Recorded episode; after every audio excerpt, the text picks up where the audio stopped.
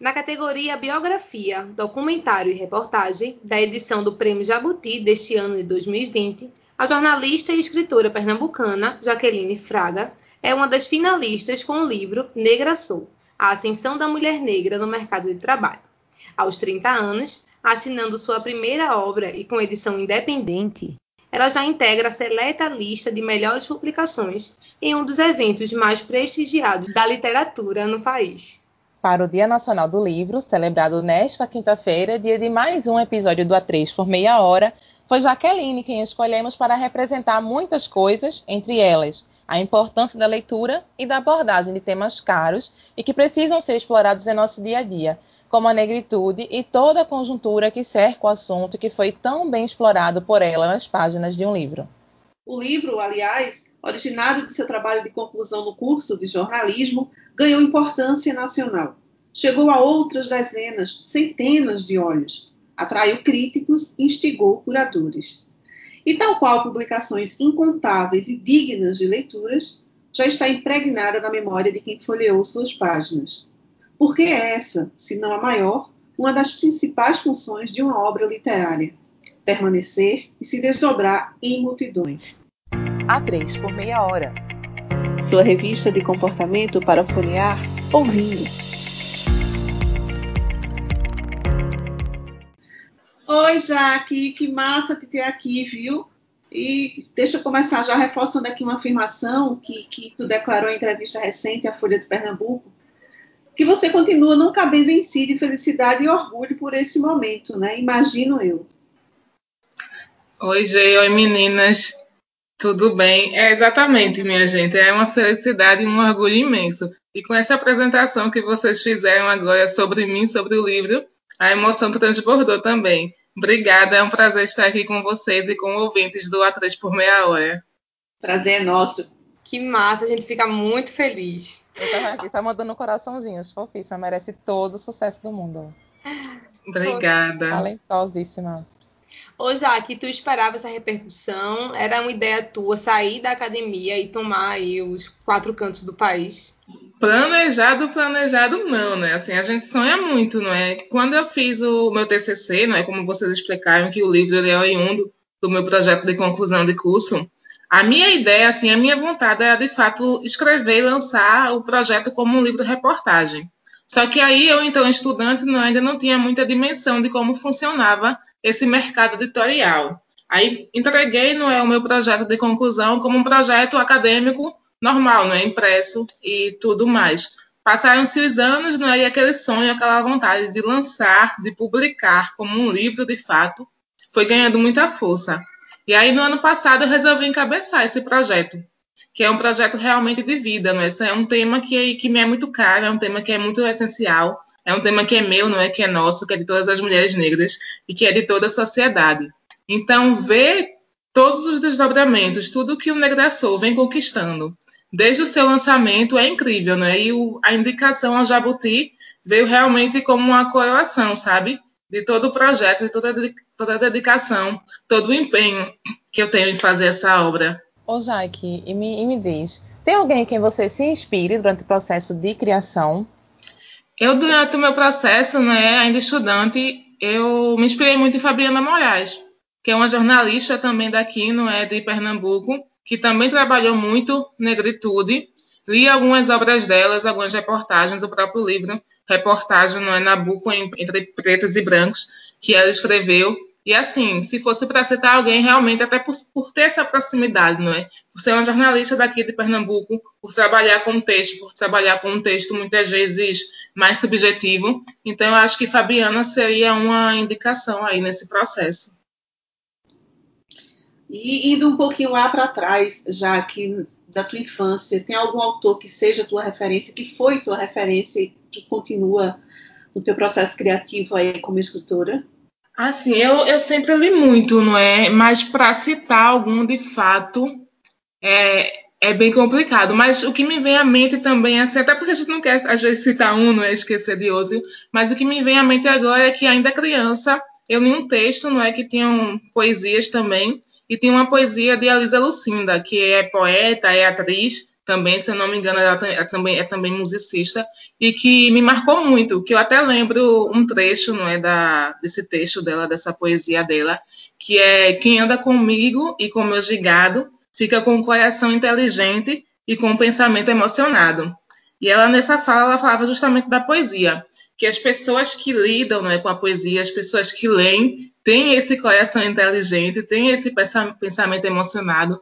E aí, desde criança, essa é uma frase que me acompanha, sabe? De mesclar essa emoção, coração, tudo isso. Eu acho que o texto ele nos permite muito trabalhar dessa forma também. Ô, Jaque, e como é, que, como é que iniciou essa tua relação com o livro? Desde quando? Quem iniciou? Como é que tu encontrou mesmo esse universo da literatura? Como é que tu, tu permeou e se inspirou e resolveu, de fato, seguir nesse caminho? Começou a, a, ler desde criança, tu falou que sempre gostava, mas quem foi que introduziu esse gosto na tua vida? Como é que o livro entrou mesmo na tua, na tua infância? É, e como é que tu realmente decidiu que você seria uma escritora? É assim, desde a infância, né, como eu falei, que eu gosto muito de ler. E eu acho que isso tem muito a ver com a minha mãe. Minha mãe é professora, hoje é aposentada, não é? Mas ela é professora de português e atuou né, durante toda a vida em colégios do estado aqui de, de Pernambuco. E assim, justamente por ser professora também, ela sempre incentivou isso da, da leitura. E ela sempre trouxe muitos livros, né? Até os livros que os livros didáticos, não é? Que ela passava para os alunos, não é, e tal. Então, minha casa sempre teve muitos livros. E aí eu acho que isso, de fato, aflorou essa minha vontade, esse meu gosto pela leitura, porque eu pegava tudo que era obra que eu achava, assim, né, e tinha muitas obras infantis, e eu pegava todos esses livros e começava a ler. E aí, com o passar do tempo, eu fui percebendo que, além de ler, não é, eu também gostava da, da outra parte, da parte autoral, eu também gostava de escrever. E aí eu já posso citar também o meu processo durante a, o colégio, né, durante o ensino fundamental. Porque, assim, por exemplo, nas aulas de redações, né, que é uma das minhas matérias preferidas, eu sempre fazia não é, os textos tudo mais, e costumavam vir com elogios da, das professoras, não é? da disciplina. E aquilo me motivava muito, sabe? Porque vinha um ótimo, excelente, esses tipos de comentários eu fazia. Poxa, então eu acho que eu de fato eu consigo, né? escrever algo nesse, nesse sentido. Eu lembro que com os meus 11 ou 12 anos teve uma atividade, não é? Escolar que era a gente escrever uma poesia. E eu lembro que eu gostei muito, foi a primeira poesia assim, né, que eu escrevi na vida. E eu lembro que eu gostei muito desse, desse processo. E aí, um pouquinho mais na frente, aos 13 ou 14 anos, não é? Tiveram alguns concursos, assim, de, de redações no, no colégio. Teve um concurso de crônicas, que eu escrevi uma crônica é, do estilo adolescente, né? Uma crônica falando sobre dias de provas, assim. E ela foi um dos textos selecionados para ser integrar uma coletânea de, de crônicas dos alunos da instituição, sabe? E ali eu fiquei muito feliz, porque eu acho que foram dez crônicas selecionadas num universo de centenas de alunos. E foi uma felicidade gigante, não é? Porque é aquele reconhecimento do texto que a gente faz. Então, essa vontade, não é? esse gosto pela escrita, ele foi crescendo ano a ano. E aí essa vontade também de escrever, de, de ser autora, né, de escrever um livro, já me acompanhava há um tempo. E nisso, no ano passado, eu resolvi casar essa vontade de escrever um livro, não é? De verdade, que é o que a gente está mencionando tanto aqui. Escrever e aliar isso com a minha profissão, não é? Também, que além de escritora, eu sou jornalista, não é? Como vocês também falaram. Então, eu acho que casou perfeitamente essa minha estreia no universo literário, trazendo um livro-reportagem, não é que é um produto jornalístico também, e com um tema que é tão importante quanto esse. Tu, tu comentou, né, sobre a importância né, da tua mãe trazer livros para dentro de casa, Sim. ter esse contato, né, com a, com a leitura desde nova. Essa é uma forma também de estimular a leitura, né? Mas quais outras tu pode indicar, pode falar para os pais, né, ou até para para todo mundo no geral, porque não precisa ser, ser pai para você incentivar a leitura. Pode ser um primo, um irmão, um tio, né? Dá algumas formas aí de estimular a, a leitura para as crianças? Ah, sim, sem dúvida. Eu citei da minha mãe, né? O meu caso familiar, o meu caso particular. Mas eu acho que toda a família, assim, toda a sociedade, de fato, tem essa importância, sabe? Porque a gente sabe o quão, realmente, o quão importante é esse hábito da leitura, né? Uma pessoa que lê mais, uma criança não é que lê desde a infância, ela vai se tornar um adulto com uma maior capacidade crítica, com mais facilidade, não é, de interpretar textos, de interpretar situações do dia a dia, não é? Então isso é muito importante. E aqui eu destaco também o papel muito do, da instituição escolar, dos colégios também, de incentivar esse hábito. Mas assim é, é aquilo, não é? Qualquer pessoa que tem contato com a criança, não é, pode dar de presente um livro, por exemplo você quer dar um brinquedo, tudo bem, né? É muito bom, a gente gosta de brincar, a gente enquanto criança, né? Quando é, as crianças hoje em dia também gostam de brincar, hoje muito é tecnologia também, mas aliado a isso, por que não dar um livro também, né? Não incentivar essa leitura. Sem dúvida, você vai estar fazendo muito bem a essa criança e vai estar fazendo muito bem as futuras gerações, né? Que vão cuidar desse nosso país.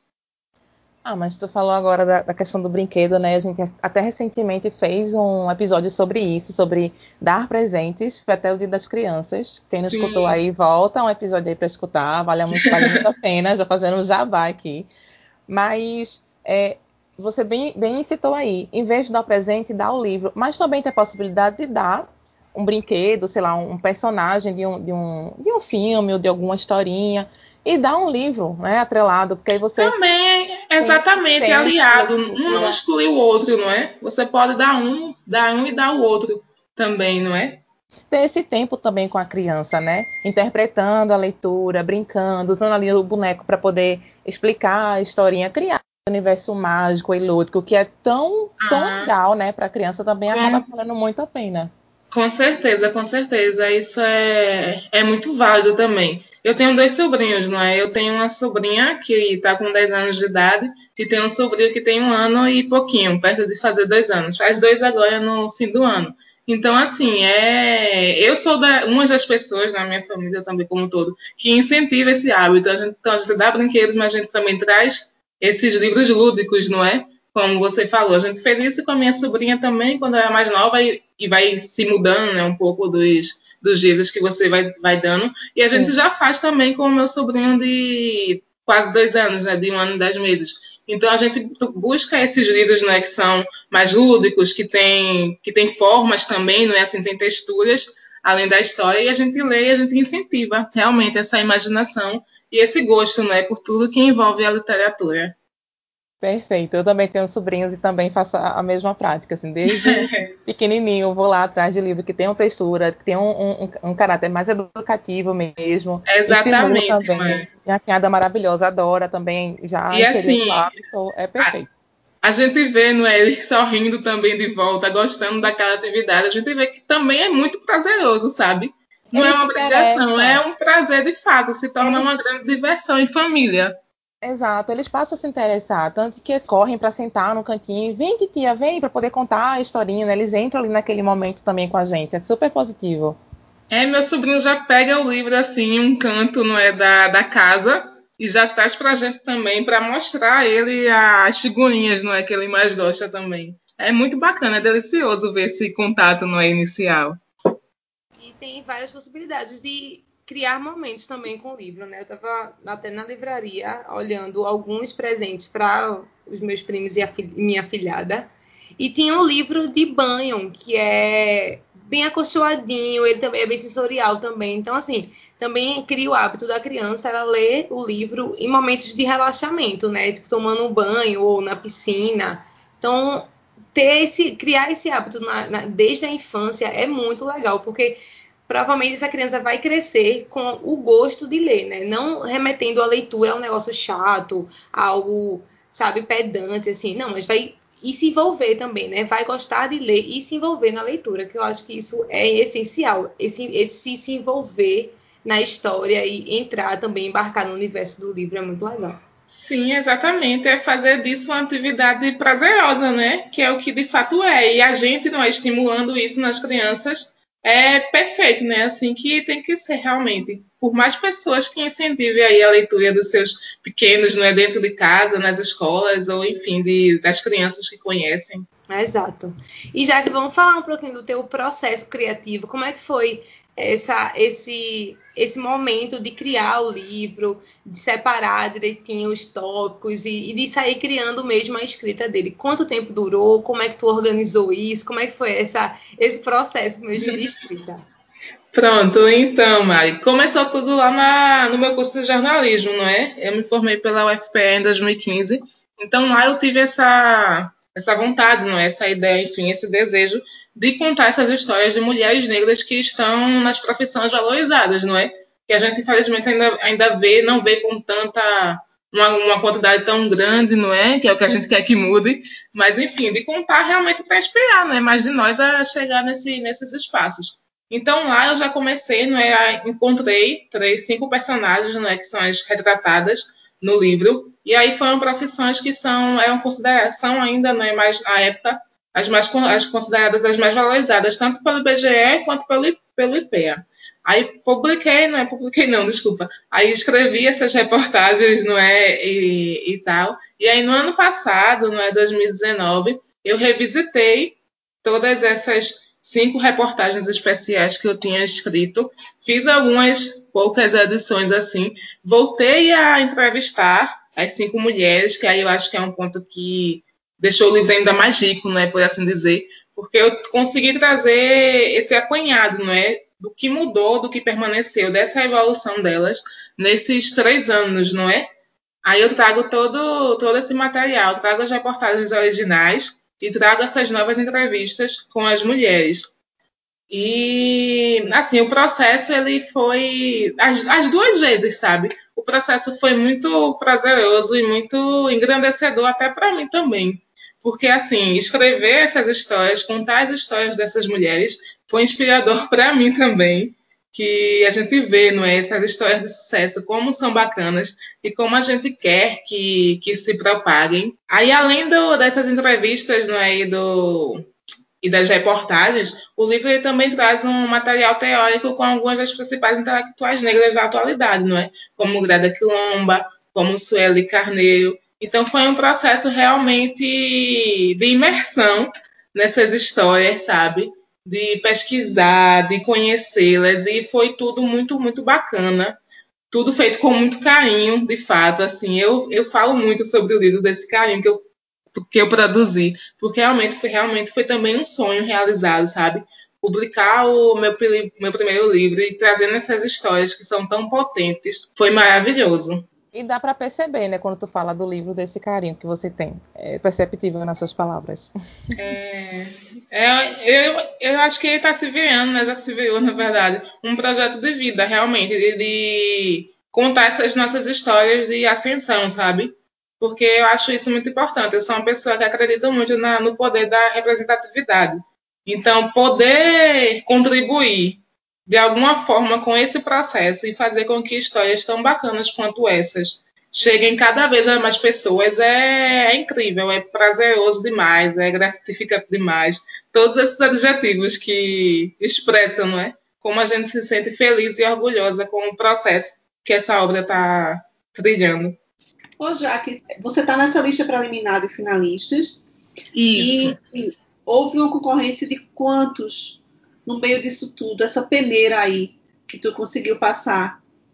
Eu sei que o Jabuti divulgou que foram quase 3 mil inscrições, mas aí foram para todas as categorias. Eles não divulgaram quantos em cada categoria foi, foram inscritos. Pelo menos eu não vi ainda essa informação. E, e, você saiu com editor independente, que também foi, foi uma coisa meio inédita né, na categoria. Isso, isso. É o único da categoria, não é de documentário, né? Biografia, documentário e reportagem, que é produção independente, não é? Então aí o orgulho é o maior do mundo também, né? Porque eu digo que o Negra Soul é também o meu projeto de empreendedorismo. Porque eu fui lá, não é? Fui atrás, fiz, não, eu vou fazer esse livro acontecer este ano, este ano ele sai. Aí cuidei de todo o processo, né? Que envolve a confecção de um livro e ver que ele teve esse reconhecimento, que teve essa indicação, sendo um projeto totalmente autoral, sendo um projeto independente, que está fora do mercado tradicional, não é por assim dizer, é, é incrível, realmente é gratificante. É aquela comprovação de que o trabalho é importante, assim, de que o, o texto, não é o material, foi modéstia à parte, né? foi bem feito, de que as histórias que a, o livro traz são importantes também porque a gente sabe né, a dimensão que o Jabuti tem, que a gente ser indicado para esse que é hoje, creio eu, o principal prêmio não é, literário do Brasil, assim, o principal prêmio do livro, e você chegar nessa, nessa premiação de forma independente e de toda a categoria, toda, de todos os livros que estão concorrendo em todas as categorias, se eu, não, se eu não me engano, são 10 não é, produções independentes, mas na categoria que eu concorro, que é o de reportagem, apenas o meu está ali representando essa, esse escritor, não é? Independente, que bota o livro embaixo do braço, que encabeça realmente a, o seu desejo, o seu sonho de botar seus textos e seu projeto no mundo. E, e você, você vê no momento que o mercado editorial está bem complicado, né? Já que para entrar, para se manter mais ainda, com as bienais, não agora por causa da pandemia, mas antes da pandemia, o ano passado, a nossa bienal aqui de Pernambuco, que era uma das maiores, enfim, vem caindo constantemente. E o próprio mercado de livros, né, impressos, inclusive o Negra Soul saiu só em formato impresso? Saiu, saiu sim, G. Por enquanto tá só no impresso, realmente, no livro físico. Mas eu tenho projetos de posteriormente ver como eu via, fazia essa viabilização né, para lançar como um, um e-book. Só que assim, eu acho que esse é um projeto que vai esperar alguns meses, digamos assim, ainda, porque eu ainda tenho alguns exemplares, não é, para comercializar, não é, para à disposição do público, né, caso alguém tenha interesse. Então, acho que quando eu terminar esse processo, eu provavelmente vou tentar entender um pouco mais, né? Como eu faço para fazer ele de lançá-lo, né? Como um e-book também, disponibilizá-lo, no caso, aos leitores, como uma versão em digital também. Ô, Jaque, reforçando agora pouco mais sobre o tema do livro, uma escritora negra que escreve sobre mulheres negras, é esse o cenário ideal? Eu, eu acredito que sim, Gi, porque a gente vem de uma história que a gente não tinha tanta voz, sabe? Era como se a população negra fosse muito objeto de estudo, mas não fosse tão autora da, das suas próprias histórias, sabe? Então a gente trazer um, um, livro, não é, nesse processo que conta histórias de mulheres negras e que é escrito por uma mulher negra. É até o que eu falo na apresentação da, da obra, sabe? Na introdução eu digo que aqui somos nós falando sobre nós, porque a gente precisa ter esse olhar também, sabe? A gente precisa contar as nossas histórias. Nós somos autores das nossas histórias, nós somos protagonistas das nossas histórias, e a gente não é apenas um objeto de estudo, não é assim, para uma outra pessoa com outro olhar chegar e contar, não é o que a gente tem feito da vida. Então, de verdade, eu acho que é muito importante pessoas negras falarem sobre pessoas negras também, com esse nosso olhar. Perfeito. E para você, Jaque, o que deve ser feito para que esses preconceitos e essas barreiras né, sejam quebradas no mercado de trabalho? Porque tu fala sobre isso também no livro, né? Sim, eu, eu relato um pouco nesse, nesse sentido também. Mas, assim, eu acho que é muito importante, eu sou muito favorável, eu acho que é muito importante as políticas afirmativas, porque a gente vem de anos e anos que a gente mal tinha não é, as pessoas negras, né, nós pessoas negras, em determinados espaços. E essa é uma luta que vem ganhando força, não é? é uma luta que permanece, mas é uma luta que é muitas vezes questionada, não é também? Eu me atrevo aqui a dizer que é questionada erroneamente, porque se realmente o Brasil fosse essa, esse país tão igualitário, né, racialmente, a gente teria essa igualdade, essa equidade de pessoas negras e brancas em todos os locais, em todos os espaços. Mas a gente, com um olhar básico, assim, sabe, um olhar simples, a gente consegue ver que não é isso. Os nossos governantes são, em sua maioria, homens, bran homens brancos.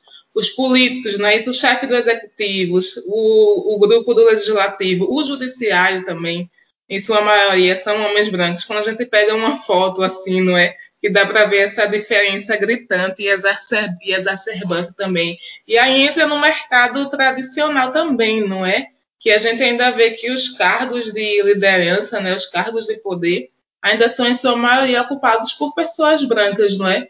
Então, por isso que eu falo que deve ter um compromisso também do poder público e um compromisso, um compromisso também do, do setor privado, sabe? Para querer, para desejar, para fazer com que o seu ambiente, né, suas organizações, realmente reflitam a pluralidade da nossa sociedade. Porque se a gente só tem pessoas brancas na, naqueles espaços, não está representando o nosso Brasil realmente. Verdade.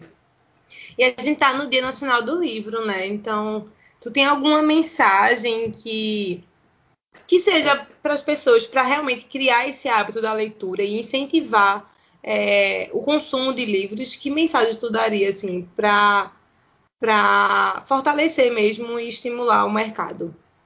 Ah, sim, é, eu sou até suspeita, não é? Para falar pela minha trajetória, mas independente disso, é assim, eu acho realmente que, que o livro é, é um amigo, de fato.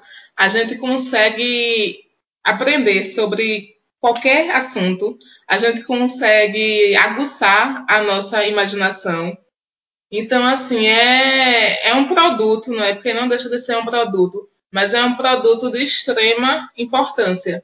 E por isso que eu acredito que é tão importante a gente valorizar, a gente valorizar o livro, a gente valorizar os autores, a gente valorizar a leitura e incentivar que cada vez mais pessoas, né, desde criança, como a gente conversou aqui na nossa, no nosso bate-papo, desde criança, desde a infância, que tenham esse apego, que tenham essa vontade, porque além de tudo é uma atividade muito prazerosa e que vai ser engrandecedora, vai enriquecer você, vai enriquecer o seu conhecimento, assim, de verdade. Eu acho que não tem nada a se perder, só se tem a ganhar. Então, eu indico muito, eu fico muito feliz quando eu vejo as pessoas lendo, quando eu vejo grupos de leitura.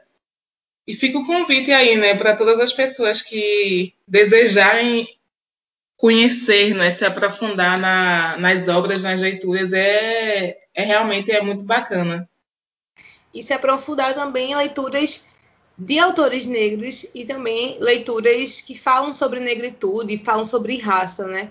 Porque é muito importante que não só os negros consumam é, conteúdos para negros ou sobre negros, mas que toda população, todo mundo tenha esse conhecimento, tenha essa, essa aptidão e esse desejo por conhecer, né? Por, por entrar e compreender. Porque eu acho que só assim a gente consegue ter empatia com o próximo, né? Conhecendo, se aprofundando na história, na vida, nas, nas experiências, na vivência, né? Então, se, é.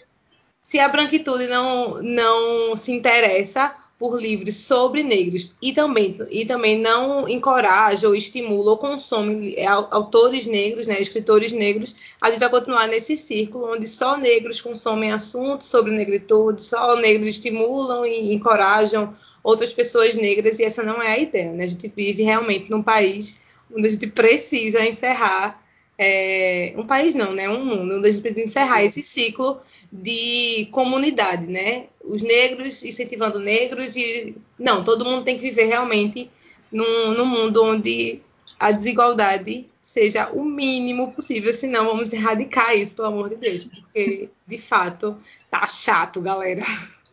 Perfeito, perfeito, Mário. Eu, eu, assino embaixo em cada palavra que, que você disse. E eu conto muito que o Negra da Silva é um livro escrito, escrito por uma mulher negra, né, sobre mulheres negras, mas é que ele é um livro para todas as pessoas. Para nós, mulheres negras, ele ajuda a gente a se inspirar mais, a se empoderar mais. É esse o retorno que eu tenho, esse, esse é o retorno, né? Esse é o feedback que eu tenho das leitoras que me falam, não é, depois de, de, lerem, de lerem a obra, que se inspiram, que têm coragem de correr atrás dos seus sonhos. Teve até uma leitora que me deu esse retorno que ela disse que ela, depois que leu, depois que ela viu as histórias dessas mulheres, não é, então tão tão empoderadas assim, realmente, que ela criou coragem para trocar de, da área de profissional dela, da, de carreira, e que ela agora está fazendo o que ela realmente gosta. Então, assim, esse é um feedback que realmente não tem preço.